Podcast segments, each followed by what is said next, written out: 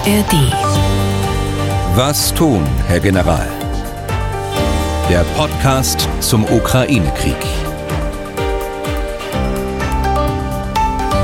Willkommen zu einer neuen Podcast-Woche und schon wieder eine andere Stimme. Ich bin Angela Tesch, Redakteurin und Moderatorin bei MD Aktuell. Ich vertrete gern mal wieder Tim Deisinger, der immer noch Urlaub hat. Dabei ist auch wieder der Mann, der dem Podcast seinen Namen gab, NATO-General AD Erhard Bühler, Experte für militärische, militärpolitische und sicherheitspolitische Fragen. Schönen guten Tag, Herr Bühler. Tag, Frau Tesch. Der Podcast ist wie immer werbefrei, dafür bezahlen Sie schließlich Gebühren. Und wie ein Hörer uns schrieb, bezahlt er die inzwischen wieder gern, seit er unseren Podcast kennengelernt hat und jetzt eifrig hört. Übrigens bedauert Herr Sieke aus Weisenheim am Berg, das ist in Rheinland-Pfalz, die Podcast-freien Tage. Ein schönes Kompliment, danke. Sie finden diese 147. Folge wie gewohnt in der App der ARD Audiothek auf mdr.de und wo Sie sonst Ihre Lieblingspodcasts hören. Herr Bühler, seit Anfang Juni werden Sie im Podcast immer wieder gefragt, hat die ukrainische Gegenoffensive begonnen oder wann beginnt sie denn nun? Sie waren sehr lange sehr zurückhaltend, haben auch begründet, warum sich nicht viel bewegt an der Front. Gestern hat die Vizeverteidigungsministerin Frau Maliar im ukrainischen Staatsfernsehen von Erfolgen gegen die russischen Streitkräfte entlang der südlichen Front gesprochen. Ist das jetzt die Gegenoffensive? Wie bewerten Sie es heute? Also Frau Tesch, äh, der, die Gegenoffensive hat Anfang Juni begonnen, 4., 4., 5., 6. Juni etwa. Und äh, im Kontext Ihrer Frage verstehe ich Sie dann äh, so, dass äh, Sie meinen den Durchbruch, ja. also den Durchbruch durch die Verteidigungsanlagen. Ähm, da bin ich in der Tat äh, immer äh, sehr vorsichtig gewesen. Man äh, darf nicht auf jede euphorische Reaktion nun eingehen, auf ein kleines taktisches Ereignis. Man darf aber auch nicht ähm, erschrecken vor schlechten Nachrichten und schlechten Bewertungen. Und ähm, äh, möglicherweise waren die Erwartungen hier im Westen andere, dass es alles schneller geht. Man kann das schwer ähm, bewerten, äh, weil man ja die, die Pläne nicht kennt, äh, die Annahmen nicht kennt, die einer solchen Operationsplanung unterlegt werden. Also deshalb äh, bin ich da etwas vorsichtig und äh, eher konservativ in der Beurteilung. Vielleicht nähern wir uns über das, was momentan geschieht. Wenn Sie so eine Karte vor sich hätten, der östlichen, der südlichen Ukraine, wo genau äh, konzentrieren die ukrainischen Bodentruppen zurzeit ihre Angriffe? Ja, das sind die äh, beiden Angriffsachsen im, in der südlichen Ukraine. Das heißt, die eine mit der Stoßrichtung Richtung Melitopol, das ist die westliche Achse, und die östliche Achse mit der Stoßrichtung Richtung äh, Berdjansk. Auf der westlichen Achse äh, gibt es äh, Erfolge zu vermelden über die letzten Tage. Der Einbruch, der dort stattgefunden hat in die Verteidigungsanlagen, der konnte ausgeweitet werden und zwar äh, deutlich nochmal in der Breite. Ähm, das ist deshalb wichtig, dass äh, die russische Artillerie nicht von der Seite die Angriffskräfte dort äh, beschießen kann. Also man braucht Breite, um dann letztlich auch Tiefe im Angriffserfolg zu haben. Insgesamt äh, geht hier, wenn ich das als Beispiel nehme, für, für andere Frontabschnitte die Ukraine weiterhin sehr vorsichtig, sehr umsichtig vor. Äh, Schonung von Personal äh, steht im Vordergrund, äh, weniger die Rückeroberung von Gelände. Natürlich, das ist letztlich das Ziel, aber das kann man nur erreichen, wenn man das Personal auch schont. Und in diesem Kontext würde ich auch bewerten, was Sie eingangs gefragt haben, die Äußerung der Vizeverteidigungsministerin. Sie spricht ja häufig von einigen hundert Metern oder auch einigen Kilometern. Jetzt hat sie gerade wieder gesagt, äh, in, im Raum Bachmut äh, sind drei Quadratkilometer äh, zurückerobert worden in der letzten Woche. Insgesamt sind es 50 Quadratkilometer. Aber im Vergleich zum Raum der Südukraine ist es natürlich alles sehr klein. Das heißt, die Armee versucht in verschiedenen Abschnitten vorzustoßen, am erfolgreichsten eben, wie gesagt, in der westlichen Angriffsachse aber äh, vorsichtig vorzustoßen, Personal zu schonen, aber gleichzeitig auch die Russen zu beschäftigen, zu binden, ähm, sie zu ermüden mit äh, pausenlosen Angriffen, mit wechselnden Schwerpunkten, sodass sie ihre Reserven verlegen müssen. Das lässt sich am, am besten auch an der Artillerie erkennen. Äh, gerade bei der Artillerie und anderen Unterstützungskräften äh, haben wir Verluste, die, äh, wenn man den gesamten Kriegsverlauf anschaut, äh, deutlich überdurchschnittlich sind. Also die, äh, die Russen verlieren pro Tag äh, ein Artilleriebataillon an Kampfkraft, jetzt zusammengefasst, die Verluste zusammengefasst.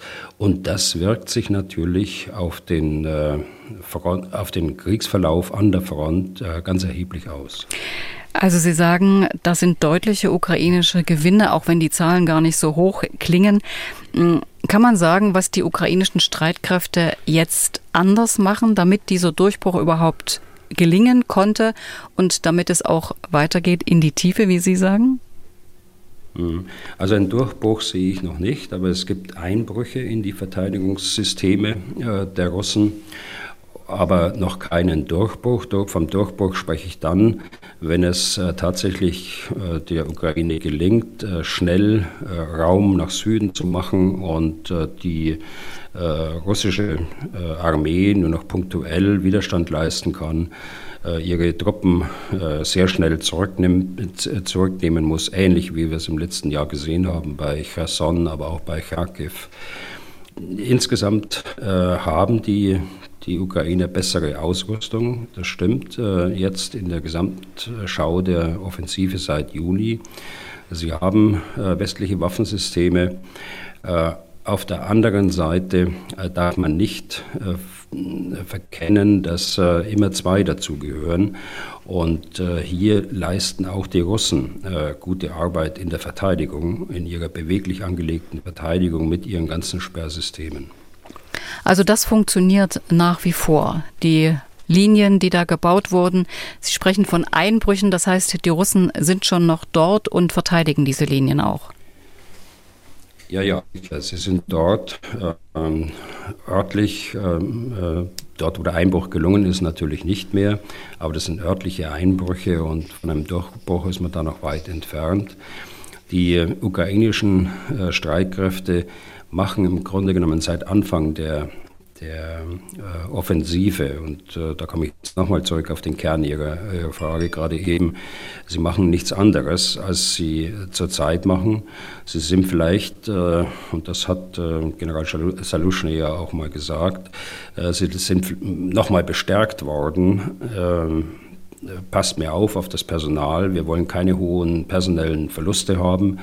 Wir brauchen äh, das Personal später noch, also besser langsam und umsichtig als äh, zu schnell und äh, zu euphorisch dort äh, anzugreifen, wie es vielleicht der eine oder andere äh, Truppenteil ganz am Anfang, Anfang Juni gemacht hat und äh, dann doch ganz erhebliche Verluste dann entgegennehmen musste. Sie haben vorhin gesagt, man kann, man weiß noch nicht so richtig, welche Strategie die ukrainischen Truppen verfolgen. Aber ähm, der Sommer ist vorbei und der Winter droht schon wieder. Muss es nicht doch etwas schneller gehen, um zum Beispiel weiter nach Süden vorzudringen, Richtung Asowsches Meer? Ja, da gehören ja immer zwei dazu, wie ich gerade schon mal gesagt habe. Da gehören eben die Ukrainer dazu mit ihrer Leistungsfähigkeit. Äh, da gehören aber auch die Russen dazu mit ihrer Fähigkeit zur beweglichen Verteidigung rund um ihre Stellungssysteme, also die Panzergräben, die Panzerhindernisse, die Minen äh, und äh, vor allen Dingen auch nicht zu vergessen die elektromagnetischen Sperren, so nenne ich das jetzt mal, die Störung von elektromagnetischen Signalen, äh, die die Ukrainer nutzen, äh, das ist ja im ganz erheblichen Maße, findet das statt. Die äh, Neue Zürcher Zeitung berichtet, was heute Morgen, das ist gesehen, aber kann sein, dass es am Wochenende schon erschienen ist, in einem sehr guten Artikel, der, glaube ich, auch abrufbar ist, gerade über diese Problematik für die Ukraine. Die äh, Schwäche der russischen Armee auf der anderen Seite ist äh, deren Logistik und äh, die Verwundbarkeit ihrer langen Versorgungslinien bis in die Gebiete, die sie besetzt halten, der Ukraine. So dass ich ähm, mal als Zwischenziel die äh, Schnellstraße von Cherson, Melitopol und äh, Berdiansk, äh, die verbindet die drei Städte und geht dann weiter nach Russland. Wenn diese Schnellstraße unter Kontrolle der, der Ukraine wäre am Ende des Jahres, dann wäre viel erreicht. Das wäre ein großer operativ wichtiger Teilerfolg. Dort muss man nicht Soldaten dann an der Straße haben, aber man muss die Straße beherrschen mit äh, Artilleriefeuer, mit weitreichendem Feuer. Und dann würde man die Logistik der Russen noch mehr äh, stören, noch mehr als es äh, heute der Fall ist. Äh, heute sieht man das schon gerade am Beispiel der Artillerie, dass zu wenig Munition da ist. Insofern der Kampf der Ukraine gegen die Logistik Abschneiden der Versorgungslinien, der wirkt bereits und die Störungen äh, die dieses hervorruft, das können Sie an der Front praktisch ablesen. Mhm. Wie ist das mit der Eisenbahnlinie, die ja auch da parallel zu dieser Straße, die gerade Sie nannten, in etwa verläuft? Ich habe gelesen, dass die meisten äh, Transporte für die Truppen über die Schiene passieren. Ja, genau.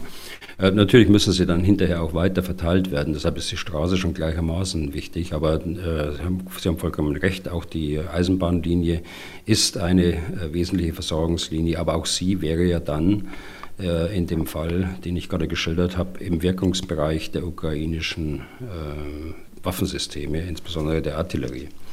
Aber lassen wir noch ein, eine weitere Schwäche der Russen äh, ansprechen, die hängt natürlich auch mit ihren Versorgungsproblemen zusammen. Äh, das ist die Moral ihrer Truppe. Und äh, das sind die Führungsprobleme, die sie haben, bis hinauf in die oberste Führung dort in der 58. Armee, die dort eingesetzt ist und äh, letztlich auch über den äh, Gerasimov, äh, den Oberbefehlshaber der Ukraine, bis äh, nach Moskau hinein.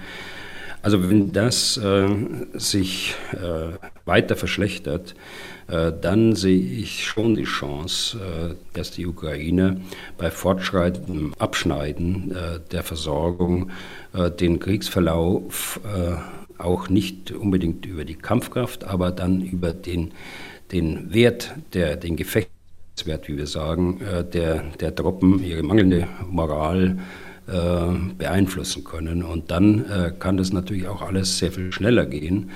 Äh, aber das lässt sich nicht ähm, vorhersagen, das schon gar nicht mit Bestimmtheit vorhersagen. Das wäre unseriös.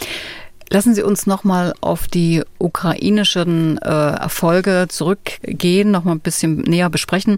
Wie muss man sich das vorstellen? Wie schwierig ist es eigentlich für die ukrainischen Minenräumer, so eine Schneise oder einen Frontabschnitt zu beräumen, um mit Menschen und Material dann wirklich gefahrlos durchstoßen zu können?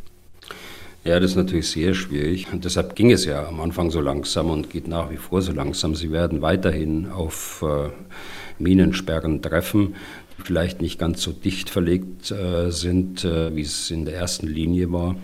Ähm, nach weiter rückwärts äh, von den Russen aus gesehen hat man sicher nicht mehr so viele Minen verlegt, kann aber aus der Luft Minenfelder ergänzen. Ähm, also Minen können auch aus der Luft verlegt werden. Also es ist schwierig und erfordert eine, ein hohes Maß an Koordination. Also nicht nur die Minenräume, sondern es braucht ja auch äh, Kräfte, die die Minenräume decken können.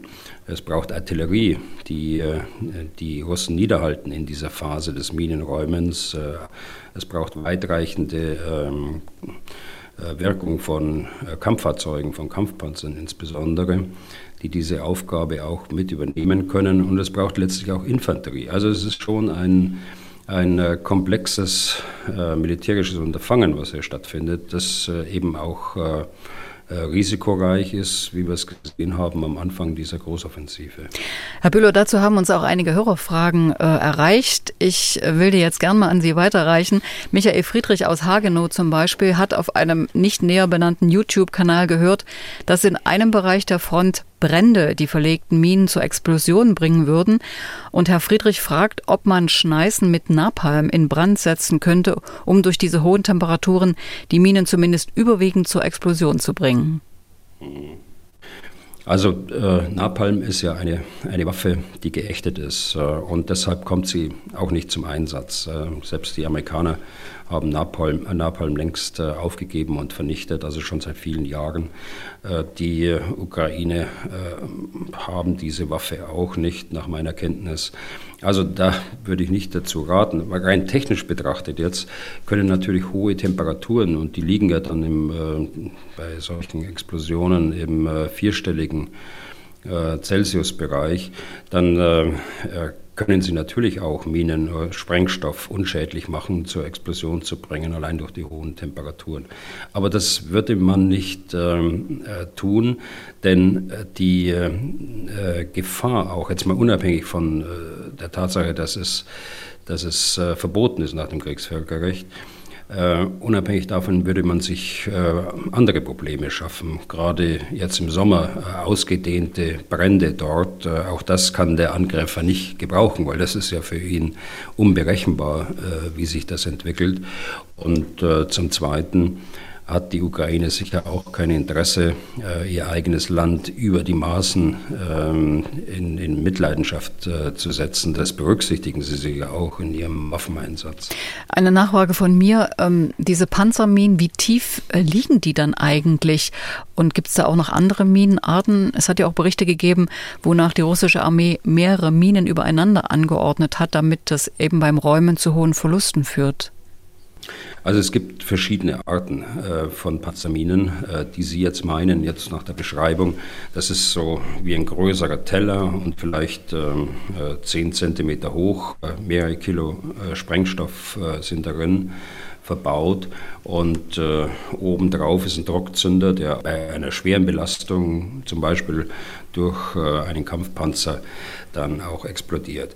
Also diese Minen können offen verlegt werden, wenn es schnell gehen muss. Äh, Voraussetzung ist natürlich wie bei jedem bei jeder Minensperre, dass sie dann auch durch Personal überwacht wird. Sonst nutzt, sie ja nichts, sonst kann, sie, kann der Angreifer ja sie schnell aufnehmen und äh, dann weiterfahren. Also sie muss dann schon äh, gesichert werden äh, mit, mit äh, Personal. Und äh, man kann diese Minen auch äh, vergraben. Es gibt da Verlegegeräte, ähnlich wie im Pflug. Da wird eine Furche in den Boden gepflügt und dann in, im Abstand von wenigen Zentimetern bis Metern dann jeweils die, die Minen verlegt. Die Frage von Dominik Itzikowski aus Köln. Er schreibt, bislang galten die Minenfelder ja als Hauptproblem der ukrainischen Gegenoffensive. Jetzt, wo die Ukraine angeblich die erste Surovikin-Linie erreicht haben, frage ich mich, welche Probleme könnten die Ukrainer noch haben, wenn sie die Minenfelder überwunden haben? Ist es möglich, dass die Ukrainer in so einem Fall der Offensive mehr Momentum verleihen können? Ja, das kann sein. Äh, man weiß ja nicht, äh, wie stark die weiteren Linien dann auch besetzt werden können durch die Russen. Man macht das durchaus in einer beweglichen Verteidigung so, dass man äh, zunächst in der, in der ersten Linie sehr stark ist und dann Kräfte nach und nach zurücknimmt auf die weiteren, auf die weiteren Verteidigungslinien. Ja, es kann mehr Momentum auch dadurch geben, dass die Vermutung gerechtfertigt ist, dass die erste Verteidigungslinie mit mehr Minensperren ausgestattet ist, weil man einfach dort die Priorität gesehen hat bei der Anlage dieses Verteidigungssystems. Also es kann schneller gehen, wenn die äh, erste äh, Linie tatsächlich durchbrochen ist, dann mag es schneller gehen. Noch die Frage von Martin Rennecke. Er hat Bilder der verlassenen russischen Stellung gesehen nach dem Durchbruch der Ukraine an einer Stelle. Er schreibt, es erfordert ja sehr viel Organisation, eine Armee in der Vorwärtsbewegung zu stoppen. Positionen müssen kontrolliert aufgegeben werden. Das hätte die ukrainische Armee bei Bachmut exzellent vorgeführt. Frage, ist die russische Armee noch in der Lage, den Rückzug zu koordinieren und wie macht man so etwas überhaupt? Hm. Ja, das ist eine berechtigte Frage. Das hat ja nicht funktioniert bei Kharkiv, also auf der bei Seiten der russischen Armee. Das ist ja in, in Teilen bei äh, Isium beispielsweise, das ist ja in äh, regelrechte Flucht ausgeartet. Ähm, das darf natürlich in so einem Verteidigungssystem äh, wie dem Sorowikin-System nicht passieren, sondern es muss schon koordiniert vorgegangen werden. Ich würde es mal verbinden mit äh, dem Kürzel Feuer und äh, Bewegung. Das heißt, die Kräfte, die vorne aus der ersten Linie herausgelöst werden, die äh, müssen äh, aus der, entweder aus der Flanke heraus oder von hinten aus äh, überhöhten Stellungen ähm, gedeckt werden. Das heißt, sie müssen äh, die Angreifer in dieser Phase niederhalten. Äh, sonst äh, passiert nämlich genau das, was in Kharkiv passiert ist, äh, dass der angreifende Feind dann einfach weiter vorstößt und äh, letztlich äh, das Ganze in eine völlig ungeordnete Rückwärtsbewegung dann ausartet. Und dies zu stoppen, dies zu stoppen, ich meine, ich, ich musste das nie machen, äh, wie kein anderer General haben wir einen solchen Krieg ja erlebt und kein anderer Soldat der Bundeswehr. Aber dies zu stoppen, äh, das ist äh, nahezu unmöglich. Wenn da mal Panik äh, aufgetreten ist, dann dauert es sehr lange, bis man die eigenen Kräfte wieder zum Stillstand gebracht hat und wieder neu geordnet hat. Und das kann natürlich, dieses Schwächemoment, kann das ein Angreifer ausnutzen. Danke für die Hörerfragen. Sehr viele erreichen uns, deshalb haben Sie bitte auch etwas Geduld. Wenn Sie Herrn Bühler etwas fragen wollen, hier nochmal die Mailadresse general.mdraktuell.de. Die ukrainische Armee hat sich zumindest teilweise aus dem Stellungskrieg im Osten und Südosten befreien können. Die Frühjahrsoffensive läuft jetzt offenbar besser als zu Beginn. Neben diesen militärischen Entwicklungen gibt es aber auch eine politische Entscheidung des Präsidenten, die zum jetzigen Zeitpunkt zumindest überrascht. Denn Zelensky hat seinen Verteidigungsminister Resnikow abgelöst. Die Entscheidung hat Zelensky am Sonntag getroffen. Resnikow hat dann gestern sein Rücktrittsgesuch beim Parlament eingereicht. Herr Bühler, wir können gleich darüber sprechen, ob Resnikow ein guter oder schlechter Verteidigungsminister war. Aber ist es klug, in einer gerade angelaufenen, erfolgreichen Operationen gegen Offensive den Mann auszuwechseln, der eben bislang auch durch die NATO-Staaten gereist ist, um Waffen, Munition, Luftabwehr und Panzer zu erbitten? Also Frau Tesch, äh, da mische ich mich nicht ein. Das muss der Präsident und das Parlament ähm, im Grunde genommen selbst wissen. Aber der, der Herr Resnikow war ja eines der Gesichter der Regierung äh, in Kiew, neben dem Präsidenten und äh, dem Außenminister, äh, der durchaus geachtet ist in der NATO, der, ähm, wie Sie schon sagten, den Waffen, Munition und so weiter Lieferungen koordiniert hat, der in der sogenannten Rammstein-Gruppe präsent war und für die Ukraine und ihre Ziele und die Unterstützungsleistungen äh, geworben hat. Äh, das ist ähm, sicher ein, eine schwierige Entscheidung gewesen. Auf der anderen Seite äh, gab es dann intern äh, in, der, in der Ukraine andere Faktoren, die dann offensichtlich den Ausschlag gegeben haben, äh, Herrn Resnikow nicht zu feuern, wie ich gelesen habe, sondern dass man ihn ersetzt äh, durch einen anderen, der äh, möglicherweise beide Aufgaben, nämlich das, die interne Führung des äh, Ministeriums dort und äh, zusätzlich das, was Herr Resnikow sehr gut gemacht hat, dann äh, fortsetzen kann und das Interne eben besser machen kann. Sie sagen interne Führung. Äh, bei äh, Präsident Zelensky heißt es, nach mehr als 550 Tagen des russischen Angriffskrieges brauche das Ministerium neue Ansätze und andere Formate der Interaktion, sowohl mit dem Militär als auch mit der Gesellschaft im Allgemeinen. Das ist etwas mehrdeutig. Was könnte er damit meinen? Was wird Resnikow vielleicht auch verklausuliert vorgeworfen? Also das kann man wahrscheinlich nur bewerten, wenn man äh, das im Originalton hört und äh, die internen Verhältnisse besser kennt, als ich sie kenne. Äh, ich denke aber, dass es dass ihm vorgeworfen wird, dass unter seiner politischen Führung eine ganze Reihe von Skandalen und ja, Straftaten auch begangen worden sind im äh, Gesamtbereich des äh, Verteidigungsministeriums und bei der Armee. Wir denken nur an die Korruptionsvorwürfe bei den Kreiswehrersatzámtern wo man sich äh, für einige tausend Euro freikaufen konnte äh, von der, der Wehrpflicht. Äh, so ist es jedenfalls berichtet worden, auch vom Präsidenten so gesagt worden ist. Das scheint so zu stimmen. Es hat ja auch schon die Ablösung eines Stellvertreters von Herrn Resnikow gegeben, wegen Korruptionsvorwürfen. Einzelne Beamte, hohe Beamte wurden auch schon ausgewechselt. Dann gab es Beschaffungsprobleme, die ihm vorgeworfen werden mit Bekleidung, die da in der Türkei eingekauft worden ist, überteuert äh, eingekauft worden ist. Ich habe Zahl gelesen für eine Winterjacke 29 Dollar. Äh, das halte ich äh, für äh, nicht sehr teuer. Sie war am Ende 86 äh, Dollar. Auch das halte ich nicht für, für sehr teuer für eine Winterjacke, die jeder Witterung aus, ausgesetzt werden können muss. Und insofern, man, muss, man müsste da mehr Details äh, kennen, äh, um das bewerten zu können, solche Beschaffungsprobleme. Im Übrigen auch äh, im Bereich der, der, Lebensmittelversorgung, der Streitkräfte, da gab es auch Probleme. Also offensichtlich sind diese Probleme äh, so äh, geartet, dass es jetzt angezeigt war, die den Verteidigungsminister zu wechseln. Ich glaube, es kommt ein dritter äh, Punkt dazu.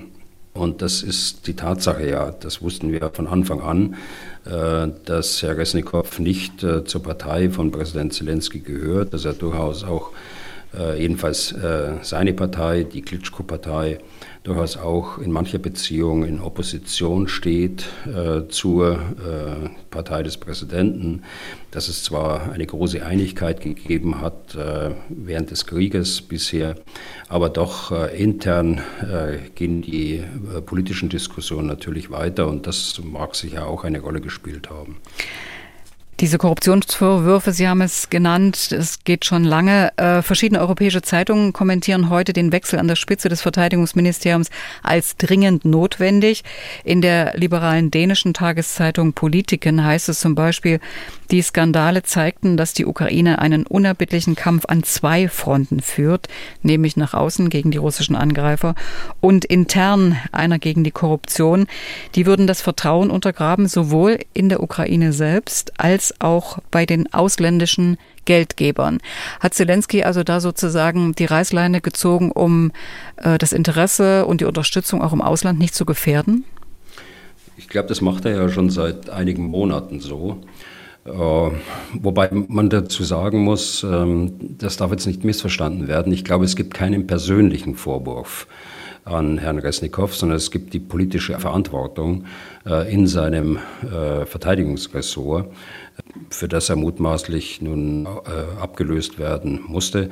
Im Kern sage ich auch, die, die Korruptionsvorwürfe dort, die sind absolut schädlich für die Ukraine und deshalb ist das konsequente Vorgehen äh, des Präsidenten und äh, seiner Regierung gegen Korruption essentiell für die Unterstützung, für die weitere Unterstützung des Westens, aber auch essentiell vor allen Dingen für den Wunsch, irgendwann mal zur Europäischen Union zu gehören. Herr Bühler, gibt es eigentlich so eine Art Controlling, wenn äh, die NATO-Staaten Ausrüstung, Panzer, Munition in die Ukraine liefern? Oder ist man da möglicherweise blauäugig wegen der, ich sage mal in Anführungszeichen, guten Sache, also der Unterstützung des Landes? Also es gibt äh, äh ganz sicher Nachverfolgung der großen Waffensysteme, um auszuschließen, dass die von irgendjemand an irgendjemand anders weitergegeben werden. Das gibt es ganz bestimmt.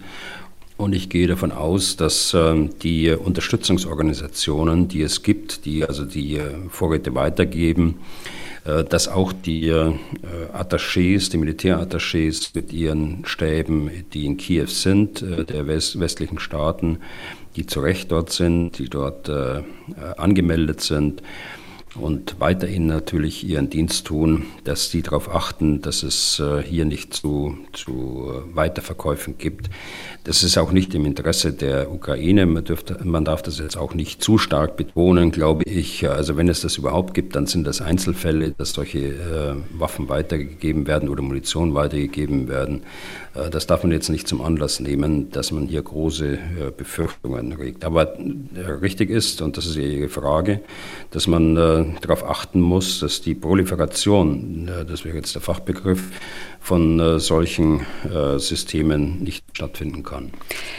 Nochmal zum Zelensky-Zitat, neue Formate der Interaktion mit der Gesellschaft. Das würde mich interessieren. Weiß man denn im Westen, dass, ob die Unterstützung für die ukrainische Armee im Land sinkt, ob es da mehr und mehr Wehrdienstverweigerer gibt? Die Zahl derer, die sich versuchen, mit Schmiergeld freizukaufen, ist ja auch nicht ganz klar. Naja, also das, das scheint offensichtlich auch ein, ein Gesichtspunkt zu sein für den Präsidenten. Äh, dass jeder Verteidigungsminister mehr erklären muss, dass er transparenter äh, auch sein muss, äh, gerade wenn es um die um die Einberufung von Wehrpflichtigen geht und gerade wenn es um, den, um das Geld geht, das die ukrainischen Steuerzahler zur Verfügung stellen oder westliche Staaten zur Verfügung stellen, also äh, die Frage der Korruption, das, das denke ich, ist damit gemeint. Nochmal das Stichwort ähm, bessere Zusammenarbeit zwischen Ministerium und Militär. Herr Bühler, aus Ihrer Erfahrung in Deutschland und bei der NATO, ist es eigentlich hilfreich, wenn ein Verteidigungsminister oder eine Ministerin mit der Truppe gut kann, auch ein bisschen militärisch äh, vorgebildet ist, vielleicht sogar gedient hat? Muss nicht unbedingt. Äh, es kann allerdings auch so sein, dass es nicht schadet. Also wenn ich äh, den Verteidigungsminister Großbritanniens anschaue, der jetzt gerade nach einigen Jahren zurückgetreten ist, aus Altersgründen. Also da gab es keine, keine besonderen Gründe dafür. Ben Wallace, der war, ähm, der war Offizier der britischen Streitkräfte. Da ging das alles gut, aber es äh, kann auch anders sein. Es, wir hatten einen Verteidigungsminister, äh, Peter Strock, äh, der nicht gedient war, der sich auch lange überlegt hat, zusammen äh, mit seiner Frau, ob er das, äh, das Amt dann tatsächlich auch antreten kann. Er war einer der erfolgreichsten Verteidigungsminister, die wir in den letzten Jahren hatten. Also beides ist möglich. Äh, es kommt darauf an, wie die Personen dann das Amt ausgestalten. Die Frage ist, welchen Stellenwert äh, hat das äh, Militär bei solchen Personen, die, die weniger militärische Erfahrung haben? Wie viel Freiräume lässt man dem Militär? Wie konkret ist man aber auch in der politischen Zielsetzung und in der Formulierung der Zielsetzungen gegenüber dem Militär? Also beides, in beide Richtungen. diese Kommunikation, die muss stimmen. Ich habe allerdings keine äh, Veranlassung zu glauben, dass diese Kommunikation dort äh, nicht gestimmt hat. Äh, da gibt es keine Erkenntnisse. Aber die, die, von der Ablösung dieses Ministers Resnikow ist ja schon seit Monaten gesprochen worden. Es ist auch mal spekuliert worden. Den General Budjanov, das ist der Chef des militärischen Nachrichtendienstes, als, äh, als Minister einzusetzen. Äh, das äh, halte ich dann für schwierig, das nehme ich jetzt nur als Beispiel, weil er praktisch seinen äh, Generalstabschef überspringen würde und auf die Ministerebene äh, gesetzt wird. Das wäre sicher keine äh, gute Lösung gewesen. Jetzt hat man ja einen Minister, dem der kommt aus dem zivilen Bereich, der war Chef des Vermögensfonds in der Ukraine der hat ihn sehr effizient geführt, äh, keine Korruptionsvorwürfe in seinem Verantwortungsbereich. Äh, also von daher ist er auch sauber, ganz offensichtlich. Er ist enger Vertrauter des Präsidenten. Er gehört der Minderheit an, der Krim-Tataren. Er ist, das habe ich mir jetzt angelesen natürlich, Frau Tesch. Das kennt ihn ja noch niemand auch. eigentlich, ja. Nein, eben, eben. Die, ich kenne ihn natürlich auch nicht persönlich ist ja auch ein äh, junger Mann, Mitte 40 oder knapp Mitte 40. Seine Familie kommt von der Krim, ist von Stalin äh, nach Zentralasien, wie äh, andere, viele hunderttausend auch, äh, verschleppt worden.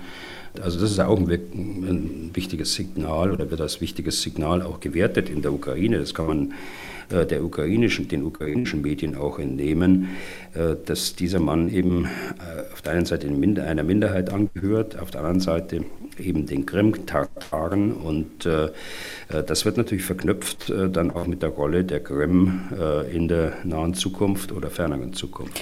Rustem Umerov heißt der neue neue Verteidigungsminister der Ukraine muss allerdings noch vom Parlament bestätigt werden.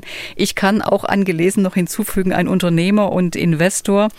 Ja, dieser Einsatz seit vielen Jahren, auch aus seinem familiären Verhältnis für die Befreiung der Krim, da liegt er politisch äh, auf der Wellenlänge, auf einer Wellenlänge mit Zelensky.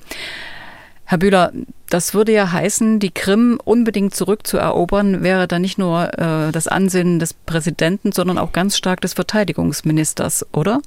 Ja, aber das, äh, Frau Tesch, äh, da gibt es keinen Unterschied, glaube ich, äh, zu Herrn Resnikow, seinem Vorgänger. Äh, der hätte das sicher genauso gesehen, wobei das Wort zurückerobern, ähm, ja, aber das muss nicht unbedingt militärisch sein, äh, sondern man kann auch äh, die russische Armee von der, von der äh, Versorgung abschneiden auf der Krim, insofern die Krim ähm, in einen Zustand zu bringen, der für, für Russland äh, nicht mehr haltbar ist. Und ähm, dann hätte man auch äh, zurückerobert. Es gibt aber auch eine, eine zweite Möglichkeit, die der Präsident wie Sie wissen, vor einigen Tagen ins Spiel gebracht hat, äh, dass ähm, die, die Integrität äh, der Ukraine ein politisches Ziel ist. Und äh, gerade was die Krim angeht, muss das nicht unbedingt äh, militärisch äh, erreicht werden, sondern es kann auch politisch erreicht werden, was immer das in der Zukunft heißt. Was muss Herr Omerov jetzt tun aus Ihrer Sicht, um im Westen um Vertrauen zu werben, dass er auch anerkannt wird und auch die Hilfsbereitschaft des Westens ja weiter anhält?